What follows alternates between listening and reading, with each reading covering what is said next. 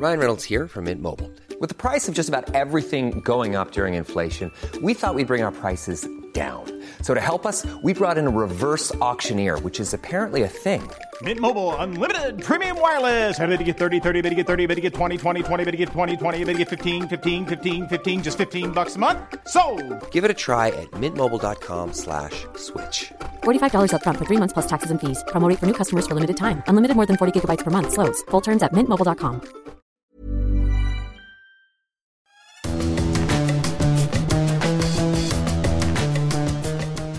Salut les fous du volant Est-ce que vous vous êtes bien remis de ce Grand Prix d'Australie? Parce qu'il faut bien avouer qu'il n'y a pas que le décalage horaire qui a fait mal au crâne le week-end dernier, le déroulement même de cette troisième épreuve de la saison nous a laissé un goût amer à nous et à tous les amoureux de la discipline. La F1 Popcorn, on va en parler avec euh, Stéphane. T'as fait une indigestion toi aussi Ah euh, bah, Stéphane? Complètement, là c'était euh, trop, trop c'est trop, je dirais. On est dans une dérive lente mais certaine. Euh, Je ne sais pas si on parviendra à la stopper. On va aussi parler de Mercedes qui semble avoir fait un pas en avant euh, à Melbourne avec euh, notamment la deuxième place de, Lewis Hamilton et puis la deuxième position aussi sur la grille de départ de, George Russell. Et puis on évoquera évidemment euh, l'accrochage en interne chez euh, Alpine avec ce, ce contact et cet abandon entre euh, Pierre Gasly et Esteban Ocon en Australie. Et on essayera de savoir avec Stéphane ben, finalement pourquoi il y a des choses positives à prendre de ce passage en, Australie euh, pour, euh, pour Alpine malgré ce euh, zéro pointé. Ce podcast qui est à retrouver sur toutes les bonnes plateformes d'écoute de Deezer à Spotify en passant par Acast ou par Apple Podcast. N'hésitez pas à nous donner 5 étoiles et à vous abonner et de cette manière vous recevrez les nouveaux épisodes directement sur votre smartphone. On débute donc les fous du volant aujourd'hui avec euh, bah, un sujet, j'ai le sentiment qu'on l'a déjà évoqué à, plein de reprises, euh, Stéphane, dans les fous du, volant, c'est la, gestion des, événements de, course par la direction de, de course et plus largement par l'autorité euh, qui gère désormais la, la Formule 1, la F1 Popcorn, ou quand le spectacle tue le spectacle parce que c'est un petit peu à, ça qu'on a assisté le week-end euh, dernier. Euh, alors évidemment qu'on cherche à rendre une discipline sportive plus spectaculaire, c'est positif, mais on a le sentiment d'avoir franchi une ligne rouge en, Australie. Et tous les acteurs d'ailleurs ont été un petit peu gênés par la situation, y compris, ça c'est un petit retour que j'ai en, interne, y compris Red Bull qui pourtant a gagné ce Grand Prix, qui a bien remarqué notamment que la conclusion de ce Grand Prix qui s'est faite derrière une voiture de, sécurité bah, tranchait radicalement avec ce qui s'était fait par exemple à Abu Dhabi fin 2021 où c'était la conclusion logique qu'il aurait fallu euh, employer. Stéphane, peut-être déjà commencer par euh, ce que tu euh, qualifies en préparant notre, notre podcast, la course de tous les excès, Melbourne 2023. Dans les chiffres, hein, tout simplement, euh, c'est le premier Grand Prix de l'histoire qui est stoppé euh, avec trois drapeaux rouges. C'est assez exceptionnel, il y en a eu par le passé euh, à cause de- d'accidents euh, du, même type, mais ça avait un petit peu un caractère exceptionnel. Euh, là, on a, on a le sentiment que c- on pousse un petit peu le bouchon. Il y a eu trois restarts, euh, puis le dernier symbolique, on, y reviendra. Et euh, c'est le cinquième Grand Prix, donc avec au moins euh, trois départs. Euh, les précédents, c'était euh, l'Autriche 87, Belgique 90, et puis plus récemment, donc le Mugello en 2020, et puis Jeddah en 2021. Toujours pareil pour des questions d'accident. On a eu cinq voitures de sécurité, euh, réelles ou virtuelles, qui ont donné lieu après, pour certaines, à des drapeaux rouges, mais on a assisté à une course quand même particulièrement hachée, et ça, ça enlève le plaisir. Euh, on, va être, on va être très clair là-dessus. Euh, c'est, tu l'as dit, la- une course qui euh, s'est terminée sous régime de neutralisation. Et on avait déjà trouvé ça logique lors du précédent cas à Monza en 2020. Et surtout, c'est une course qui a généré 8 abandons. C'est le plus lourd total depuis Mugello euh, 2020. Il y en avait aussi 8. Et j'ai eu l'impression d'assister en fait à une kermesse sponsorisée par la casse auto du coin.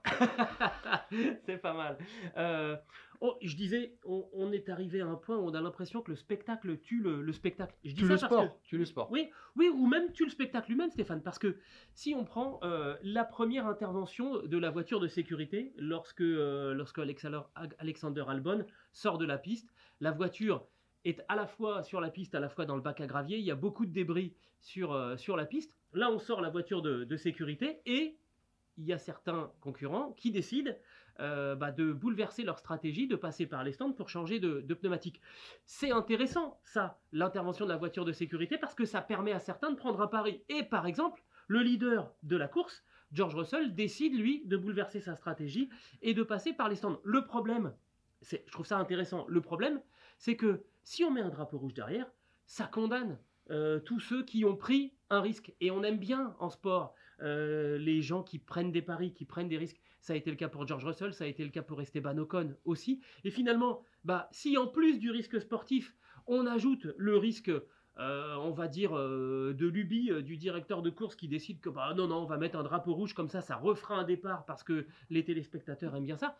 Il n'y a plus personne qui prendra le moindre risque stratégique et donc ça va tuer le, spectacle. C'est dans ce sens-là que que, je dis ça, que le, que le spectacle va tuer le spectacle. Ah bah oui, parce que si dans cette culture-là, dans cette logique-là, tu étais sûr d'avoir un drapeau rouge à peu près à mi-course ou à un moment donné, en fait, les gens seraient assez conservateurs et attendraient ce ben moment-là. Et on, irait vers un autre type de course. Moi, ce que j'aime dans la course aujourd'hui, c'est que les gens prennent des paris, ont des stratégies différentes, jouent à deux contre un. Et on ça, y reviendra. c'est vraiment intéressant. Et tu laisses en fait les stratégies dérouler. Et à la fin, tu as des gens qui sont sur des stratégies qui sont vraiment différentes et tu vois les gagnants et les perdants. Mais au moins, tout le monde n'est pas sur le même plan de course. Alors, Russell s'en est plein. Il a dit à son équipe euh, qu'elle avait eu raison de faire ce choix-là. Il, en, il en a subi les conséquences. Bon, mais Russell, il a parlé surtout en tant que président du, euh, de l'association des pilotes de Grand Prix, le GPDA. Il a dit euh, ce drapeau rouge n'était pas nécessaire. On est d'accord. il y avait beaucoup de gravier sur la piste, mais en fait, on pouvait nettoyer ça assez facilement dans un délai raisonnable. Voilà, surtout sous que la trajectoire. De, sous régime de voiture de sécurité, on faisait venir la balayeuse et hop, le tour était joué. Et il a dit nous avons vu bien pire par le passé, c'est vrai. Et il a dit que euh, pas plus tard qu'il y a euh, deux semaines euh, avant, il y a eu un cas similaire sur l'abandon de Stroll qui avait rangé convenablement sa voiture en dehors de la piste et pourtant ça avait donné lieu à un drapeau rouge. Donc on est maintenant dans cette culture et j'ai un petit peu peur de ce que nous fait euh, Neil Wittich, qui a très très bien compris maintenant le, vers quoi on doit aller. Et d'ailleurs, euh, il y avait son mentor, euh, dans l'esprit, qui était sur place, c'est Michael Massey, euh, qui nous a offert donc ce final d'Abu Dhabi, en 2021 et qui était là parce que maintenant il s'occupe en fait de la commission Supercar, c'est-à-dire les courses de, de, GT, de GT, voilà, la, série phare en fait en, Australie. Mais il va un petit peu vers, vers ça et on l'avait déjà vu à Jeddah et pour moi c'est une dérive inquiétante, clairement. Euh, on va vers autre chose. Et c'est, euh, je trouve, euh, regrettable parce qu'on ne sait pas faire autrement. Je pense toujours à ce qu'aurait fait ou ce qu'aurait pu faire Charlie Whiting. Et il aurait envoyé une voiture de sécurité virtuelle. Simplement, on aurait conservé les écarts. C'est aussi une question de respect pour les sportifs, c'est-à-dire qu'ils poussent en piste pour créer des écarts. Et quand il y a un, événement, il n'a pas d'impact sur la course. Le but, c'est de continuer la course sans avoir des conséquences euh, dans tous les sens. et même à la limite, il faudrait fermer la, euh, la pit lane pour que personne ne prenne le pari de, rentrer au stand. Ah, ça, je, suis, je, je, sais, je sais pas s'il faut aller jusque-là. Mais pour, pour souligner ce que tu dis, cette, cette dérive, euh, quand il y a la sortie de piste de, de Kevin Magnussen, on se retrouve euh, là avec l'idée, euh, on est au, je sais plus, on est à quelques tours de, l'arrivée, et là il y a le problème de, ben, en fait, euh, le temps de déblayer les dégâts si on met la voiture de sécurité, la course va se terminer sous le régime de, la voiture de, sécurité, et ça c'est une catastrophe pour les organisateurs de, la discipline parce que ça fait moins de spectacles. Alors qu'est-ce qu'on fait? On met drapeau rouge on sait très bien, on sait très bien ce qui va se passer. ça va être un carnage. Je, te, je te pose la question est s'il y a une obligation de spectacle dans le sport? Non, mais c'est ça. Voilà. Il y, a, des matchs nuls 0-0 qui se terminent sans but. Et bah tant pis, c'est comme ça. Le sport, c'est pas du popcorn. Euh, c'est pas à chaque fois euh, que, que c'est la fête. De temps en temps, il y a des courses qui sont un petit peu frustrantes. Et, il faut s'y faire. Et ça fait partie de la magie du sport. Il n'y a, pas, euh, il a pas un match avec, euh, avec à chaque fois euh, 4 buts, un retourné acrobatique en foot. Et ben c'est pareil, c'est pareil en Formule 1. On a attendu quand même 32 minutes entre euh, le drapeau rouge, donc après l'accident de, de l'avant-dernier départ, et puis ce dernier départ, en fait, qui est un départ symbolique. pastiche euh, à la queue leu leu, je Oui. dirais. Donc, il manquait plus que la, la fameuse musique. hein, tout le monde s'éclate. Vraiment, c'était génial. À 30 32 minutes, il y avait un officiel de l'IFIA qui était dans la pit lane en disant Toi, tu te mets là, toi, tu te mets là. Mais oui, mais vous allez faire quoi, les gars, juste à part parader le dernier tour pour faire ce, ce 58e tour qui servait à rien? On n'était pas capable de dire On en reste là? Non, mais c'est ça qui est incroyable. Et tu vois, tout à- dramatique. tout à l'heure, tu, tu disais, c'est- c'est c'est un. ça- les choses, en fait, se, se- se provoquent elles-mêmes. Aux États-Unis, euh, il y, a un- dicton sur la NASCAR qui dit Yellow, bring yellow. Autrement dit, quand vous neutralisez la course une fois, très souvent, derrière, il y a une autre neutralisation parce que forcément, vous remettez tout le monde, ça redonne une chance à ceux qui sont un peu loin. Alors, bah, finalement, si vous êtes 15e, vous n'avez pas de gros risque à faire un, freinage Ave Maria au premier freinage. De toute façon, vous êtes 15e, ça va pas marquer de points, et puis vous tentez le coup. Et ben là, j'ai envie de dire que euh, les drapeaux rouges appellent les drapeaux rouges en, Formule 1, parce que à deux tours de l'arrivée, relancer, le relancer une course, vous savez très bien qu'il va y avoir des manœuvres qui vont être extrêmement compliquées. D'autant plus maintenant qu'on commence à mettre les pneus moins haut en température sous les couvertures chauffantes. Là, il va falloir qu'il y ait une vraie réflexion là-dessus, parce que soit on décide de faire des économies d'énergie euh, et on ne chauffe plus les pneumatiques. On rappelle que c'est le but, hein, ça va arriver à un moment, il n'y aura plus de couverture chauffante du tout en Formule 1 et ça veut dire que les premiers virages vont être extrêmement délicats pour tous les pilotes, mais quelque part, c'est un savoir-faire aussi d'arriver à déterminer où est la limite dans les, dans les premiers virages et dans les premiers tours. Mais si vous ne chauffez plus les pneus et que vous multipliez le nombre de départs, là, c'est 8 abandons, mais il y en aura beaucoup plus à l'avenir. Ça, c'est une, ça, c'est une certitude. Bien entendu, malheureusement, après, bah, qu'est-ce qui tourne sur les réseaux sociaux Des images de- des accidents, d'accrochage, etc. Exactement. Et euh, le sport se déplace vers un autre pro- public. On sait pourquoi il est venu aussi. C'est pour avoir de l'intensité régulièrement. On n'a plus le droit de s'ennuyer pendant 20 minutes en disant ça va se décanter un moment, tout est en place. Et puis il y a- les gens vont euh, retourner leurs cartes et puis on va voir qui a le meilleur jeu à la ça. fin parce que c'est- un suspense qui se construit. Et c'est Euh, dans l'ADN de- du sport mécanique, ça. hein. Tout à fait, tout à fait. Donc, euh, on, on laisse plus ça. Maintenant, il faut euh, de l'excitation en fait euh, en permanence. C'est, c'est, moi, c'est ça qui me pose problème, c'est-à-dire euh, et ça passe par des accidents. Donc, J'ai j'ai l'impression. et puis le public change. Le public s'est permis de passer des barrières, de pénétrer sur la, la piste, d'envahir la piste. de casser une barrière. Voilà, c'est ça. Avant la, la- la- la fin de- du Grand Prix, euh, là aussi, c'est pareil, c'est un précédent, c'est quand même assez grave. La FIA s'en est inquiétée, oui, heureusement. Mais maintenant, qu'est-ce qu'on va faire? On a un, un public différent pour un- parce que l'offre change. Je vais te dire, Stéphane, en nous écoutant, j'ai l'impression que c'est un discours un peu de vieux con là qu'on est en train de qu'on est en train de tenir. Faut qu'on se méfie. Mais alors, allons-y maintenant, parce que alors, le week-end australien avait quand même commencé. euh, par une évocation euh, assez inquiétante de la part de Stefano Domenicali, qui est donc euh, le, patron de la, Formule 1, et qui dit Oh, les essais libres, il se passe pas grand chose, on va peut-être les, les supprimer. T'as remarqué quand même que quand, il parle, la décision est déjà prise. Mais en fait, c'est ça. Euh, Max Mosley lançait comme ça des idées pour provoquer, pour faire réagir, pour faire voir discuter, lancer le débat. Des fois, c'était, euh, euh, je dirais, caricatural, mais au moins, ça poussait au débat. On arrive à quelque chose, il y avait un consensus. Là, en fait, la discussion a déjà été faite et les équipes sont d'accord. Euh, alors, je sais pas si elles sont, je sais pas si elles sont d'accord parce qu'il y a quand même, Elles sont prêtes à voter. il y a, il y a quand même euh, un, un double champion du monde qui a dit que c'était quand même une, une drôle, une drôle d'idée. Alors, on veut plus faire d'essais libres. Pourquoi? Euh, Parce qu'il n'y a pas de sanction à la fin d'essais libres. Il n'y a pas de sanction visible, Monsieur Domenicali, mais il y a une sanction euh, dans le travail de chaque équipe pour tester euh, les réglages des voitures, savoir dans quelle direction on va établir une stratégie. Il se passe plein de choses. C'est juste qu'il faut. mais, Il, oui. faut, il faut juste avoir la, la patience euh, et euh, l'intérêt de, de comprendre un petit peu Ah, le je- jeu qui est en train de se, se Je te, mettre en place. je te dirais même, Gilles, il y a deux rookies sur le plateau qui ont besoin d'apprendre les pistes, qui ont besoin de rouler, de tourner, ça sert à ça.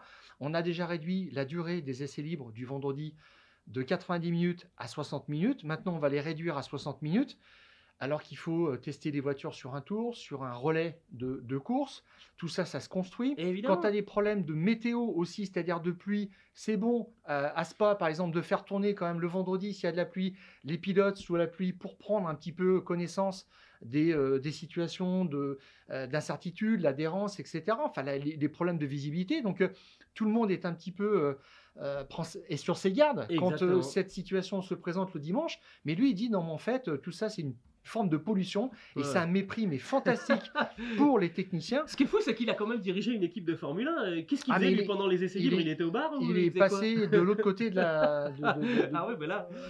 du pouvoir. Ça, ça, c'est clair. Il voit les choses autrement maintenant. Bon. Alors, bah, et, regardez le, le- ce qu'il a proposé pour le, le prochain Grand Prix, qui sera donc euh, un Grand Prix à, à Bakou. Alors là, pour, euh, pour le coup, euh, il n'y a même pas de jeu de mots.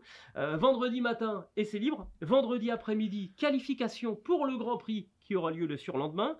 Samedi matin, qualification en vue de la course sprint.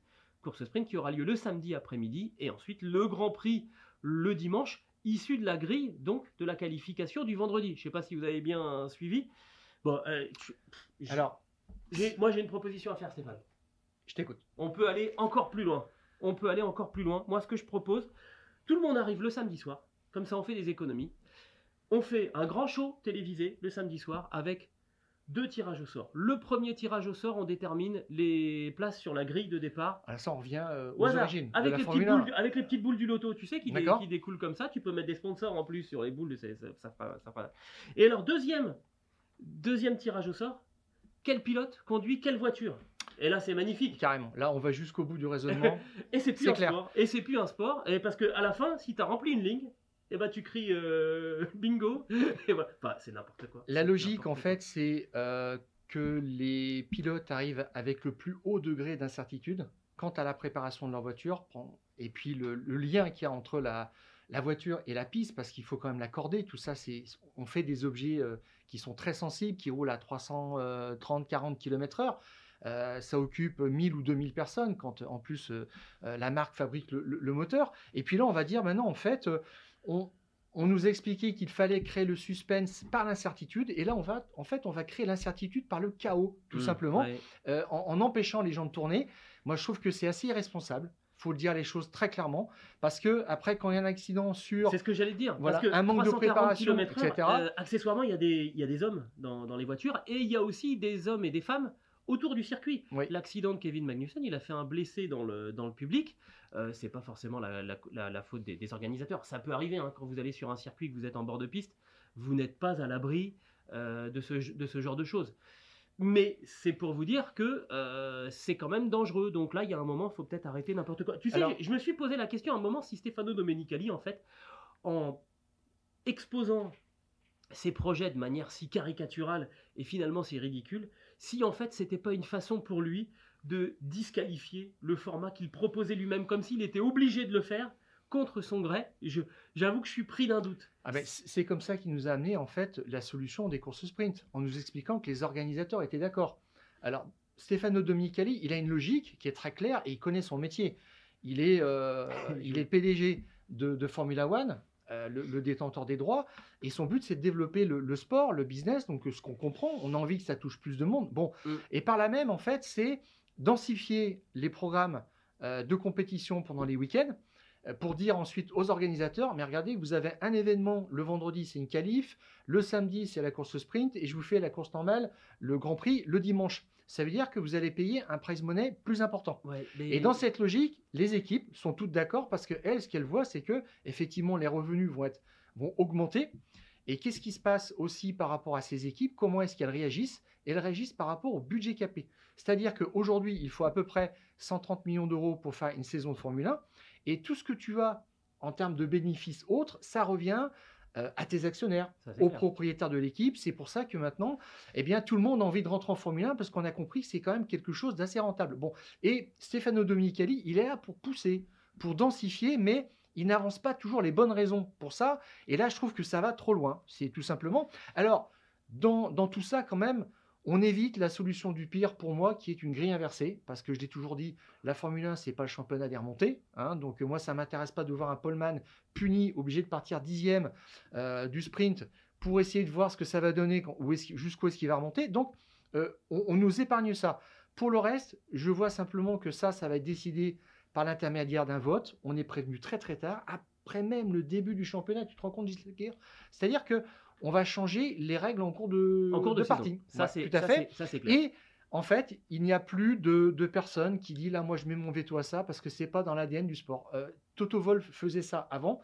Je ne l'entends pas, Toto Wolf là-dessus. Et pourtant, je doute que ce soit euh, ça, ça lui plaise beaucoup. Bon. Non, on va Et- voir. On va voir où on en est. On- va arrêter et sur sujet. et ces directeurs d'équipe, pour l'instant, euh, sont prêts à voter. Et je pense que s'ils organisent un vote, c'est pas pour se prendre un tacle hein, euh, à Formula One. Non, c'est qu'ils savent déjà que ça va passer. Exactement. On verra ça. Mais c'est pour vous dire que là, le spectacle tue le spectacle. Et pour qu'à la fin, euh, ben, ceux qui sont venus par Netflix, euh, qui sont pas forcément tous des, passionnés au long cours, euh, vont partir. Et ceux qui sont passionnés depuis des décennies et des décennies risquent de partir eux aussi parce qu'ils ne s'y retrouvent plus. Et la boucle est bouclée. Le spectacle aura tué le spectacle. On va évoquer maintenant Mercedes qui euh, a sans doute fait, alors c'est les mots même qu'a employé euh, Toto Wolff dans un communiqué, euh, un pas en avant à, à Melbourne. Et c'est drôle parce que ben, j'avais écrit ce lancement. Je suis témoin. Ah, et voilà, Stéphane est, est témoin à côté de moi. Avant même que la déclaration soit, soit publiée, avec donc une la deuxième place de Lewis Hamilton sur ce Grand Prix d'Australie, qui est le premier podium pour Mercedes cette saison. Euh, les pilotes de la firme à l'étoile qui se sont retrouvés euh, aux deux premières places de, ce, Grand Prix hein, en, début d'épreuve. Ils étaient deuxième et troisième sur, euh, sur la grille. On va voir justement l'évolution hein, euh, de Mercedes en qualif depuis le, début de la saison. À Bahreïn, sixième et septième à un tout petit peu plus de 6 dixièmes de, de la pole. Ensuite en Arabie Saoudite, quatrième et huitième à moins de 6 dixièmes. Et enfin, donc la semaine dernière en Australie, deuxième et troisième sur la grille. Alors certes, il y a eu le, le problème pour euh, Sergio Pérez qui était sorti en qualification. On peut imaginer qu'intrinsèquement, euh, Sergio Pérez pouvait viser la, la deuxième place. Mais ça, c'est par rapport à la pole de toute façon. Donc, euh, Et à 236 c'est par là. millièmes de la Ouais. pole position de, de Max Verstappen, on voit bien qu'il y a effectivement, pour reprendre l'expression du patron autrichien euh, de la, la firme Mercedes, il y a bien un pas en avant qui a été, euh, qui a été euh, franchi par, euh, par Mercedes. Trois jours de, de test pour se préparer à la saison, c'est quand même très très faible. La première piste de la saison, Bahreïn, pas. du tout. On pensait qu'il y aurait un mieux à Jeddah et c'est là où on avait été super déçus et assez inquiets quand Oui. même. Oui, oui. Et puis là, en fait, on revient sur un circuit qui est un petit peu plus euh, conforme à ce qu'on va voir ensuite, même si c'est un circuit semi-urbain. Et, euh, et là, effectivement, ils sont dans le coup, mais ils ont dit qu'ils avaient, ils étaient parvenus à mieux exploiter la voiture à 100%. Euh, et euh, Toto Wolff a dit, bah, on a progressé en fait sur un tour et en rythme de, C'est ça, sur les deux de tableaux. course aussi. Donc ça, ça, c'est quand même notable. Après la deuxième course, il avait dit quelque chose d'intéressant, c'est que on commence à comprendre comment fonctionne la voiture, ce qu'il faut mettre dessus, et on a trouvé des choses très intéressantes en soufflerie. Et oui, Alors, ça, c'est sans avoir mis les nouvelles pièces, sans avoir refait les pontons, ni, rien d'autre. Et Hamilton tenait à peu près le même discours. Hamilton il dit même, on progresse. Euh, ça va être dur, entre parenthèses, de rattraper Red Bull, mais ce n'est pas impossible. Et c'est la première fois qu'il tient ce discours vraiment volontariste sur les objectifs. Là, Euh, ils ont commencé euh, la saison KO debout, ils commencent à se reprendre. Et moi, ce que je trouve intéressant dans tout ça, sur le départ, sur euh, la façon de mener la course, c'est qu'ils ont été proactifs, ils ont joué à deux contre un, et exactement. ils ont agressé, il n'y a pas d'autre mot, Verstappen, Exactement. Red Bull, euh, pardon, euh, Russell Ouais. et, et, et Hamilton, ils sont allés mais franco, et c'est ce qu'il faut faire avec Verstappen. Je me suis dit, ça y est, enfin, il y, a- il y a des gens qui font à Verstappen ce qu'il a fait pendant des Ce que années en, a fait aux autres. en tant que challenger, en disant, mais moi, je ne suis pas là dans la course au titre, et je me permets d'arriver là-dedans, rangez-vous, autrement, euh, on, on va euh, avoir un accident. Exactement. Voilà. Et, et c'est exactement ce que je me suis dit quand Russell euh, a pris l'option, lui, de, de passer au stand pour changer Ah, mais il fallait d'automatique sur la partager- première Il neutralisation. fallait partager les C'était stratégies. idéal de pour toute Mercedes. façon, c'est Ils clair. avaient un coup dans, dans les deux directions et en attendant que, bah, à la fin, on sache. Malheureusement, le drapeau rouge finalement les a privés d'une des deux voitures, hein, parce que alors on le savait pas à ce moment-là, mais finalement le moteur de George Russell a fini par, euh, par casser. Euh, et c'est là que euh, je me dis aussi, on voit aussi un George Russell qui continue d'avancer. Là, il était encore devant, devant Lewis Hamilton. C'est lui qui a été le plus proche de, de Max Verstappen. C'est lui qui avait finalement le choix de l'option, savoir si on prenait un risque en stratégie ou bien si on restait sur, le plan, sur le plan A. Euh, et il y est allé, moi je trouve ça très très intéressant du côté de chez, chez, chez Mercedes. Après, il y a un truc qui m'inquiète un petit peu, justement ce que tu disais, c'est on a été ultra alarmiste et j'ai envie de dire, on, a over-réagi, sur-réagi, pardon, excusez-moi, je suis un anglicisme complètement nul. on a surréagi après le premier Grand Prix de la saison à Bahreïn, où on savait que la voiture était pas bien sur ce circuit en disant oh, faut, faut tout remettre à plat, on va remettre des pontons, on va. Enfin, c'était vraiment, j'ai j'ai trouvé ça euh, vraiment curieux après le premier Grand Prix de la saison finalement de repartir à l'inverse de ce qu'on avait dit depuis des mois et notamment pendant la trêve. Il y a eu aussi toute l'histoire où euh, Lewis Hamilton a dit mais j'ai l'impression d'être assis sur les, sur les roues avant de- Ouais. de, de la voiture. Et tout ça, ça semble un petit peu oublié. Euh, je je suis plutôt content de voir que l'écart se réduit parce que plus ça se réduit, plus on peut penser qu'il y aura des chances qu'il y ait des surprises tout au long de cette saison parce que, euh, qu'on se trompe pas, hein, Max Verstappen reste le favori au départ de chaque Grand Prix de, de- de la saison. N'empêche que si l'écart se réduit, il peut se passer des choses. Donc, je suis content de ça et en même temps, je m'inquiète un petit peu. J'ai l'impression que ça part un peu dans, dans tous les sens. C'est-à-dire, il fait beau et on a l'impression que les gens de chez Mercedes sortent de l'usine en disant Ah, c'est génial, il fait beau, il pleut, ah, on abandonne tout, il pleut. Bah, et un petit peu de constance, monsieur, dame, ça serait bien. On a vu euh, Toto Wolf avec un grand sourire quand même, ça faisait longtemps. Oui, hein. oui, oui. oui. Donc, euh, Il y a un côté cyclotimique, moi, qui m'inquiète un petit peu. Tu vois ce que je veux dire? Oui, mais là, là, ils ont quand même été euh, rassurés. Alors, euh, ce qui est un petit peu bizarre, c'est que maintenant, aujourd'hui, tu essaies de faire une voiture qui va être euh, pas trop mal sur tous les circuits. Je m'explique. Il y a 20 ans ou 25 ans, tu pouvais faire une voiture qui était typée circuit rapide. Par exemple, tu avais des tracés comme l'ancien circuit d'Hockenheim, Spa, Monza. Tu donnais un- une spécificité vraiment à ta voiture. Maintenant, il faut qu'elle soit un petit peu complète. Et parfois, tu es à côté du sujet sur des grands prix. Quand on a 22 euh, dans, dans- dans la saison, euh, bah, tu es hors sujet sur certains circuits. Peut-être aussi ils le seront à, à Monaco parce que ça fait quand même quelques années maintenant Ouais. qu'ils ne sont pas bien à Monaco. Tu as un empattement long, tu fais des choix comme ça. Et euh, c'est vrai qu'on a surréagi par rapport à un circuit très particulier. Maintenant, ils travaillent. Euh, il faut que le diagnostic soit bon, c'est tout, et qu'ils aient un plan. Euh, ils ont dit qu'ils ne pourraient pas refaire la voiture complète, c'est-à-dire un nouveau châssis, parce que c'est pas dans le budget cap. Bon, Eh. donc comme ça, c'est c'est réglé.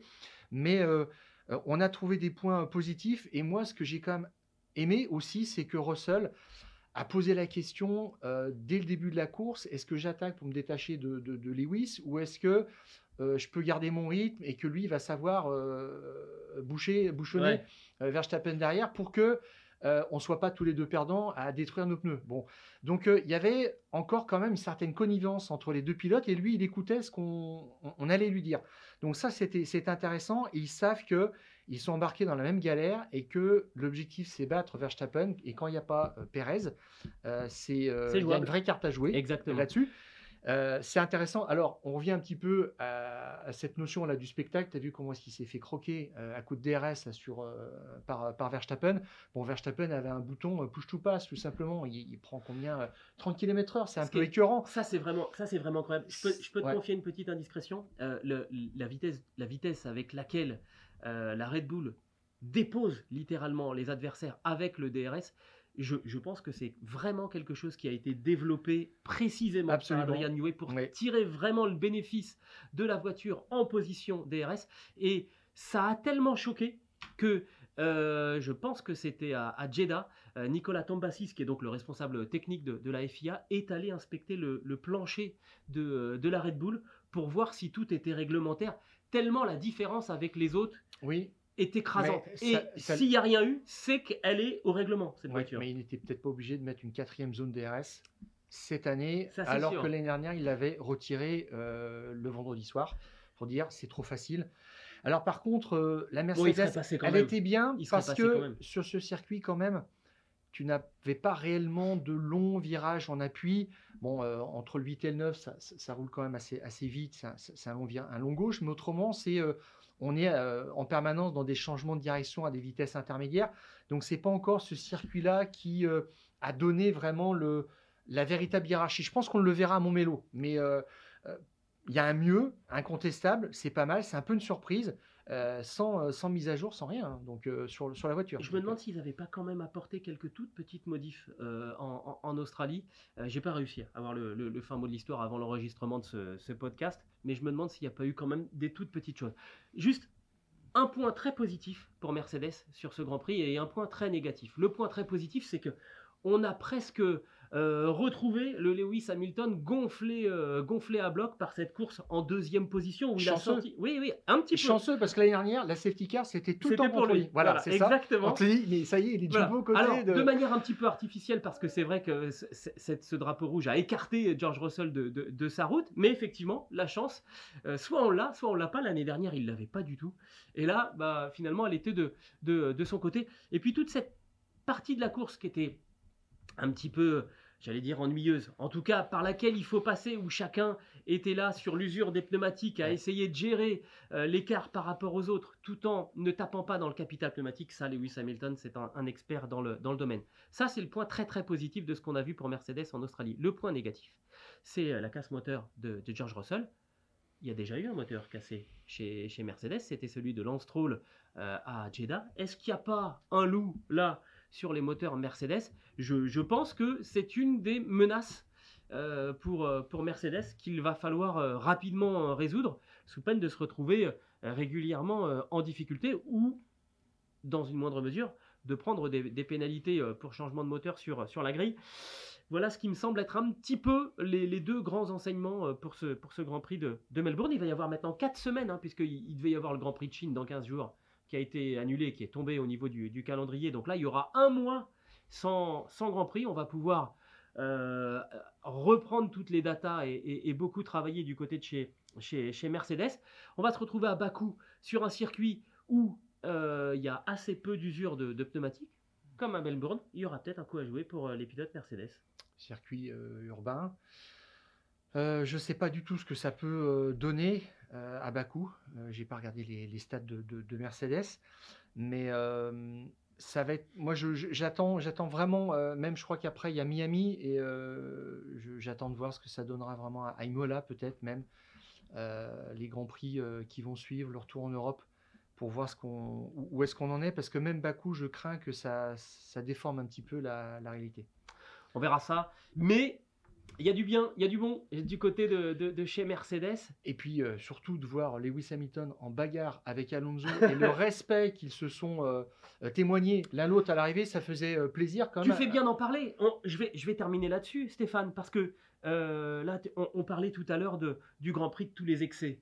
et tu, tu as on, a rappelé des, statistiques, mais il y a une statistique qu'on n'a pas rappelée quand même pour s'adoucir un petit peu ce Grand Prix euh, gâché par les décisions un petit peu dans tous les sens. C'était le premier podium avec trois champions du monde sur les trois marches du podium depuis la Hongrie 2018, la victoire de Lewis Hamilton devant Sébastien Vettel et, Kimi, Raikkonen. Bon, bah ça arrive pas tous les jours. C'était quand même sympa ce, ce, podium, même si euh, évidemment on aurait été content aussi d'y voir euh, George Russell, mais bon, il y avait quand même un certain lustre et on voyait bien que les deux vieux briscards étaient contents de se retrouver là en se disant bon, on n'est pas fini. Tout à fait. Et tu vois, pour tirer la conclusion de tout ça, c'est qu'on dit regardez ce podium qui est magnifique. La course a été un bazar indescriptible, comme on dit certains pilotes, mais le résultat crédibilise l'ensemble, si tu veux, puis on avance comme ça. Ouais, bon. mais, c'est pour ça qu'il faut, il faut quand même qu'il y ait des gens qui rappellent que euh, on, peut, on peut mieux faire dans la, dans la gestion de cette course. Et chez Mercedes, il y a donc des points positifs. Et alors là, vous allez vous dire qu'on est complètement tombé sur euh, la tête avec euh, Stéphane dans, les fous du volant, mais nous, on a vu des choses positives dans le clan de chez Alpine aussi. Alors ce matin, évidemment, on ne vous parle que euh, du crash entre Pierre Gasly et Esteban Ocon, de ce contact redouté, annoncé de cette explosion nucléaire entre les deux pilotes français qui peuvent pas s'entendre. Eh bien oui, il y a eu accrochage. oui, on a perdu des points parce que... 11 voilà, parce que, parce que Pierre Gasly repartait cinquième, que Esteban Ocon repartait onzième. Oui. Et pourtant, il y a quand même eu des, points euh, positifs. Alors d'abord, euh, si on prend les conséquences de, cette, de cet accrochage, moi sur le coup, je me suis dit, oh là là, ça va se terminer euh, pas à, coup de, à coup de petits mots sur les réseaux sociaux. Et finalement, eh ben, il y a eu, alors c'est sans doute organisé aussi par, par, par l'équipe, mais je crois pas tant que ça. Je crois que les deux pilotes eux-mêmes ont compris que c'était dans leur intérêt finalement de désamorcer cette histoire, que c'est un, fait de course. Alors, fait de course classé tout de suite par la FIA, pas de sanction. Alors, Ocon, quand même, Esteban Ocon euh, parle de. euh, il dit euh, voilà, Pierre revient en piste, il me sert un peu sur la droite, ce qu'on- a vu effectivement. Alors, je ne sais pas dans quelle mesure il était dans, son, dans l'angle mort ce que j'ai- je suis de l'Alpine numéro pas 10. Bon, mais il revient dit- en piste, il est un peu en mode kata, hein, on, Pierre. hein. on en a discuté, il s'est excusé. Mais de quoi? Non, non, mais je pose la question. je suis C'est faux, t'as pas de chance là-dessus. Et je trouve que cette précision-là est un peu tendancieuse. C'est-à-dire que euh, c'est euh, la si faute un fait voilà, du, du, du- coéquipier. Et voilà, je trouve que c'est un petit peu dommage. Et alors, dans le communiqué de presse de, de l'écurie, euh, on veut effectivement dégonfler la polémique. On dit il n'y a pas de rancune. Donc ça, c'est dans les, dans les termes, euh, de, dans les propos d'Esteban Ocon. Donc on, on referme ce, ce- ce dossier-là. C'est vrai que c'était pas intentionnel. Euh, la seule chose, eff- effectivement, c'est que dans la dans la frénésie d'un redémarrage euh, où il reste quelques tours, il restait combien? Deux, trois tours? Ouais, deux tours. Hein, Voilà, c'est ça. Euh, si euh, tu perds une place, tu la revois jamais. Et c'est ça. Donc, euh, on a vu Pérez sur une sortie aussi repartir, revenir en piste euh, en mettant accélérateur à fond. Euh, T'as pas d'autre solution que de faire ça. Mais bon, j'avais quand même vu. Alors, euh, Gasly et, et- et Ocon étaient dans une mauvaise posture. C'était la cohue. Et ils ont accéléré tous les deux. Euh, moi, j'ai vu au septième tour que euh, Ocon avait quand même euh, eu une friction avec De Vries quand même. Et il a un petit défaut quand même, Esteban Ocon, c'est que euh, il lève pas le pied. Ah, c'est un pilote rugueux. C'est un pilote rugueux, on le sait. Mais quelque part, Alpine, c'est le profil de, de, de Esteban Ocon. Je, j'ai j'ai le sentiment qu'on veut. Ah ben ça c'est les années Pérez, euh, on, on les a vus à plusieurs reprises, hein, son ça c'est son clair. caractère. Si tu son freines, t'es un lâche. voilà. Patron, vous avez vu, je suis resté bien à pied au plancher. Et si tu veux, tu préfères dire ça, puis que tu as eu euh, un petit accrochage, une touchette, plutôt que de céder et de passer un peu pour un faible. C'est aussi par rapport à ton équipe, par rapport à ton patron, que tu dois donner des gages de, de- de ce point de vue-là. Donc, grosso modo, tu continues d'accélérer comme si de rien n'était, et tu dis, je croise les, les doigts pourvu que ça passe. Bon, en tout cas, euh, moi j'ai été plutôt agréablement surpris de voir la façon dont cet accrochage, on a le sentiment que c'était inéluctable, on nous l'avait annoncé tellement de fois que ça devait arriver. Voilà, et ben finalement, il n'y a pas d'explosion nucléaire. Et Zafnauer a dit, donc le, le directeur d'équipe, Otmar Zafnauer, a dit ils se sont tous les deux excusés envers l'équipe pour Voilà. euh, Oui, avoir bah, gâché un résultat d'ensemble. Vous Point. imaginez les garçons Donc, là euh, qui ont travaillé oui, tout le week-end et on, Ouais, met, on bien met sûr. ça par terre. Mais même pour eux, hein, parce que Pierre Gasly, je suis désolé, il a fait. Alors, je commence par Pierre Gasly. Il a fait une course incroyable. Il était Oui. là euh, à, à résister avec à, à- à Carlos Sainz. Il était au contact et on, on se disait que Une ça dizaine pouvait... de tours, il a tenu. Hein. Ouais, ça pouvait et que ça pouvait très bien terminer sur le podium. Esteban Ocon, lui, a pris la décision euh, au moment du safety car suite à la sortie d'Alexander Albon de changer de pneumatique.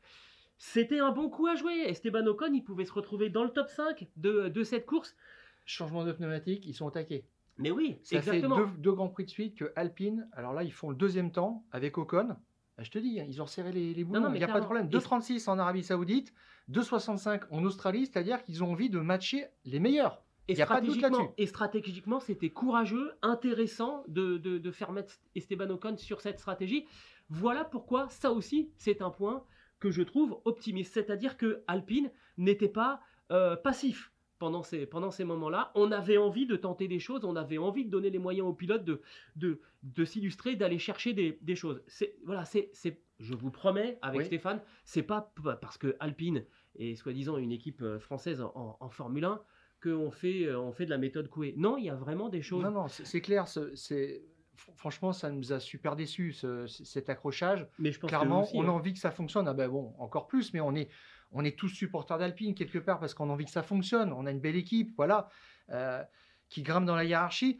Euh, et Zafnauer a dit, quand, tu, tu reprends, je reprends tes propos à propos de la, la- la, de la stratégie, il a dit nous avons été capables d'être d'une précision chirurgicale. Ouais. Ça, ça veut, ça, veut dire ce que ça veut dire. Et puis il a rappelé qu'effectivement, avec Gasly, ils avaient été capables de se battre pour le podium. Ils l'ont entrevu et se battre contre des Mercedes, euh, euh, Aston Martin et Ferrari, ce qui est quand même pas rien. Une Ferrari, bon, euh, il n'y avait pas la, la- la deuxième. Une grande partie de la course aussi. Euh, ça nous a bluffé quand même. Alors, parce que Stéphane, en, préparant ce podcast, on, s'était dit qu'on on allait faire à peu près la même, euh, la même présentation que pour les progrès de Mercedes. euh, et vous allez voir pourquoi. À Bahreïn, les deux, les deux Alpines étaient 9e et 20e sur la grille. Ocon était à 1 seconde 276 de, de la pole. Ensuite, en Arabie Saoudite, 7e et 10e. Ça se resserre déjà. Euh, par rapport à la pole, on est à moins d'une seconde, on est à 813 millièmes, et surtout ça se resserre entre les deux autos. Et ensuite en Australie, on est encore plus proche en termes de place entre les deux autos, et on est à 940 millièmes. On est un tout petit peu plus loin de la pole, mais les deux voitures sont de plus en plus homogènes, et pour la première fois, là, dès le troisième Grand Prix, Pierre Gasly est mieux placé qu'Esteban Ocon sur, Oui. sur la grille de départ. Il n'y a pas de favoritisme entre Pierre Gasly et Esteban Ocon, simplement, euh, si Pierre Gasly est déjà en mesure de faire mieux qu'Esteban Ocon en qualification, ça veut dire que il comprend maintenant la Oui, voiture, il comprend comment la, la manier, et ça, ça va être très très important pour l'équipe parce que ça veut dire qu'il y a deux pilotes maintenant qui vont pouvoir vraiment tirer euh, l'équipe, donner des directions sur, euh, sur ce dont on a besoin pour cette, euh, pour cette voiture. Là non plus, c'est pas de la, c'est pas de la méthode Coué, mais ça veut dire que il y a maintenant deux têtes chercheuses chez, chez Alpine, et il faut bien comprendre que on monte pas dans une Formule 1 comme ça avec tous les systèmes très très complexes, euh, même si on s'appelle, Pierre Gasly et qu'on est un, pilote très très talentueux, euh, en, sachant tout de suite tirer 100% de la voiture. Ça aussi, c'est un point intéressant de voir que les deux voitures sont de plus en plus homogènes. Alors il y a aussi le revers de la médaille. Bah ça veut dire que là, si les deux sont capables euh, d'aller chercher 100% de la voiture et qu'on est encore à se battre pour les 9e, 10e, 11e places sur la grille de départ, il y a un plafond là. Et maintenant, oui, ce plafond, il va falloir le, le crever, mais on est peut-être mieux armé avec deux pilotes qui comprennent la voiture pour crever ce plafond qu'avec euh, qu'avec un seul. Il faudrait regarder aussi euh, l'écart de la meilleure Alpine par rapport à la première non Red Bull Oui. pour voir exactement ce qui, euh, ce qui se passe en- sur un tour. Mais je te dirais que c'est pas le plus important sur un tour, c'est vraiment le rythme de En course. course. Tout à fait, parce que tu règles la voiture pour la course en fait. Donc l'écart, s'il reste comme ça en, en course, je dirais que, enfin, en, en, qualif, c'est peut-être pas grave. Là, là, on a vu qu'ils avaient fait des progrès Mhm. sur l'usure des pneus en course. C'est ça le plus important, vraiment. C'est ça qui va dé- dégager des marges de progrès, un peu de latitude sur les, les stratégies, sur l'utilisation des, des- des qualités de gomme. On va voir tout ça, mais euh, on commence à comprendre. Le chemin est un petit peu long. Alors, pour tout dire, on a est un petit peu déçu quand même euh, de, de voir cette voiture juste refermer le top 10, se battre pour les 8e, 9e places. On espérait Entrer en un petit Q3, peu. quoi. En, Ouais, gros, tout à en fait. gros, entrer en Q3, ça semblait un petit peu la limite de, de- Ouais, de cette voiture. Et ça devrait être euh, une formalité, je dirais, ça ne l'est pas parce qu'il y a deux Aston Martin maintenant qui sont passés devant. Et euh, Aston Martin spécialement, C'est ça le gros qui a fait une belle voiture, dernière. voilà, en montrant qu'on peut faire vraiment un grand pas en avant que n'ont pas su faire les autres équipes. Alors, je mets de côté euh, Red Bull, mais globalement, toutes les, toutes les autres équipes sont devant ce constat où, euh, euh, avec un bon directeur technique, avec un bon chef aéro, un, chef designer qui, qui fonctionne bien aussi dans, dans- ce trio-là et qui emmène toute une équipe. hein. On vous parle d'un petit groupe vraiment d'une cinquantaine d'ingénieurs déjà qui sont au top niveau sur la conception, et puis après, bah, c'est 1000 personnes qui sont derrière. Donc, on a plusieurs strates comme ça, mais si on a déjà un guide, un leader technique qui sait emmener tout le monde, c'est facile, enfin, c'est possible de, Oui, c'est de faire, possible. euh, de faire un, un- step comme ça, comme l'a fait euh, Aston Martin. Alors, euh, Mercedes, on a vu, ils ont un problème, ils ne savent pas encore si Mike Elliott, à la direction technique depuis deux ans, est l'homme de la situation. Euh, Ferrari, c'est en chantier, Ah bah ils ont oui. encore un directeur technique, ils ont perdu le chef designer, c'est quand même assez inquiétant, c'est un petit peu panique à bord quand même pour cette année et pour l'année prochaine. Et toutes les équipes sont un petit peu comme ça. Euh, McLaren n'a pas de directeur technique, Williams n'a pas de directeur technique, Bah, euh, il faut les recruter. McLaren. euh, il- Sanchez, il va arriver le 1er janvier. C'est ça. Donc, euh, il est là, mais il est pas encore en place. il est en- Tout à fait. Il est en, Et puis, je te en dirais- cause de jardinage. Et puis il y en a d'autres qui se battent aussi au cœur du, du- du peloton. Euh, je pense par exemple à Alfa Romeo, qui a un directeur technique qui s'appelle euh, Simone Resta, qui est placé, je dirais, entre guillemets, par... c'est quelqu'un qui est loyal à, à- à Ferrari. Ferrari utilise, donne ses, ses moteurs, enfin loue ses moteurs à, euh, à Alfa Romeo. Et euh, apparemment, Simone Resta pourrait peut-être retourner chez Ferrari, ce qui fait que ça laisserait euh, Alfa Romeo sans directeur technique. Bon, Bah, j'ai envie de mais- dire, vu les résultats d'Alfa Romeo, Oui. je pense qu'il serait peut-être plutôt content de changer de directeur technique, moi, mais. Tout à fait. Mais dans tout ça, tu remarqueras que l'une des seules équipes qui est stable et qui n'est pas touchée par euh, ce- cet anticyclone, eux, ils sont euh, dans l'œil de, de- de l'anticyclone au niveau technique, c'est-à-dire que tout ce qui est autour d'eux, ça tourne à grande vitesse. C'est et Alpine, eux, c'est ça que ils sont au centre, voilà, et ça bouge pas parce que ils ont, je pense, un duo qui euh, va être assez performant. Alors sous la houlette de Pat Fry, qui est un vieux de la vieille, qui a fait des très très belles voitures et euh, qui est chef du haut bureau technique. Mais ils ont surtout Matt Hardman, qui est le directeur technique châssis, et puis euh, Bruno Famin, qu'on connaît bien, qu'on connaissait de la période Peugeot, qui est arrivé comme directeur technique moteur à Viry. Et ces deux personnes-là, je trouve, travaillent bien ensemble. Et c'est Matt Hardman qui le dit. Alors Matt Hardman, il a un, un profil déjà très intéressant d'ancien euh, motoriste pendant 18 ans. Il a fait des moteurs dans le civil, dans le militaire, dans le sport. C'est très typé moteur en fait cette équipe alpine. Et c'est un ancien de euh, Mercedes. Il était d'abord euh, du côté industriel, Mercedes AMG, et puis il est passé dans l'équipe euh, F1 de 2011 à 2018. Et c'est lui ça marchait pas spécialement. trop mal comme période. Voilà, c'est ça. Et c'est lui qui a été spécialement affecté à, euh, euh, au, moteur, au nouveau moteur hybride en 2014. Et Matt Harman, il dit Moi, c'est euh, Bruno Famin, c'est quelqu'un que je comprends bien, je comprends ses besoins, ses demandes par rapport au moteur, parce que j'ai j'ai vécu de ce côté motoriste. Et maintenant, aujourd'hui, il cite des, des exemples très simples. C'est qu'aujourd'hui, quand un, un ingénieur réfléchit aux pièces qu'il faut fabriquer pour le refroidissement sur le moteur, il est en, totale harmonie, euh, en symbiose avec l'ingénieur qui euh, fait les, pièces aussi pour le refroidissement sur le châssis. C'est-à-dire que tout ça, c'est imbriqué, c'est très important. Et Matt Harman, euh, c'est lui qui en 2018 a commencé à travailler sur la voiture du règlement suivant. Donc ça devait être à l'origine 2021. Finalement, ça a été 2021, 22. 22. Et c'est lui qui a dit, mais en fait, en commençant à bosser sur cette voiture, je me suis aperçu d'une chose, c'est que il nous faudrait 100 grands prix pour parvenir à notre objectif. Ça vient de lui, ce, ce constat de, euh, de se donner du temps pour monter Le progressivement fameux L en plan. tout à fait.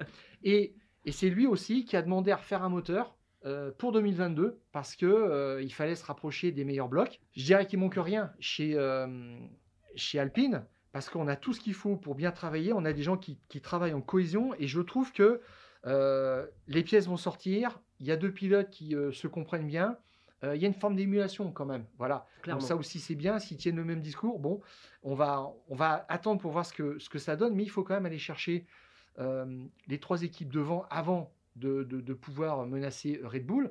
Et peut-être que euh, cette première équipe s'appelle euh, Ferrari. Ouais, exactement. Bref, euh, voilà. Et on vous le dit encore une fois, euh, on n'est pas, on n'est pas de parti pris, mais il y a des choses positives de ce Grand Prix d'Australie à, à tirer pour, Tout à fait. pour Alpine. Tout à fait. Et j'ajoutais d'ailleurs que pour ça, ça va être important pour le, dans l'optique du développement aussi d'Alpine. euh, on peut considérer que c'est une faiblesse de ne pas avoir d'équipe client. Oui.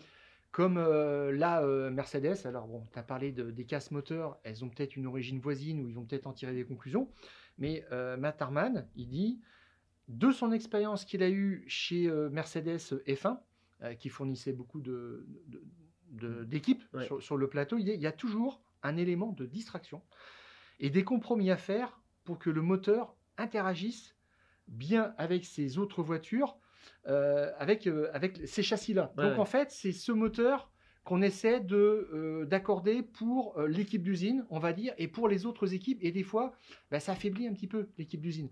Et là, il dit, nous, on n'est pas là-dedans, Ah, on sait ce qu'on a à faire. Donc lui, il dit au contraire, c'est un, un point positif. Il le voit comme un point positif. Ok.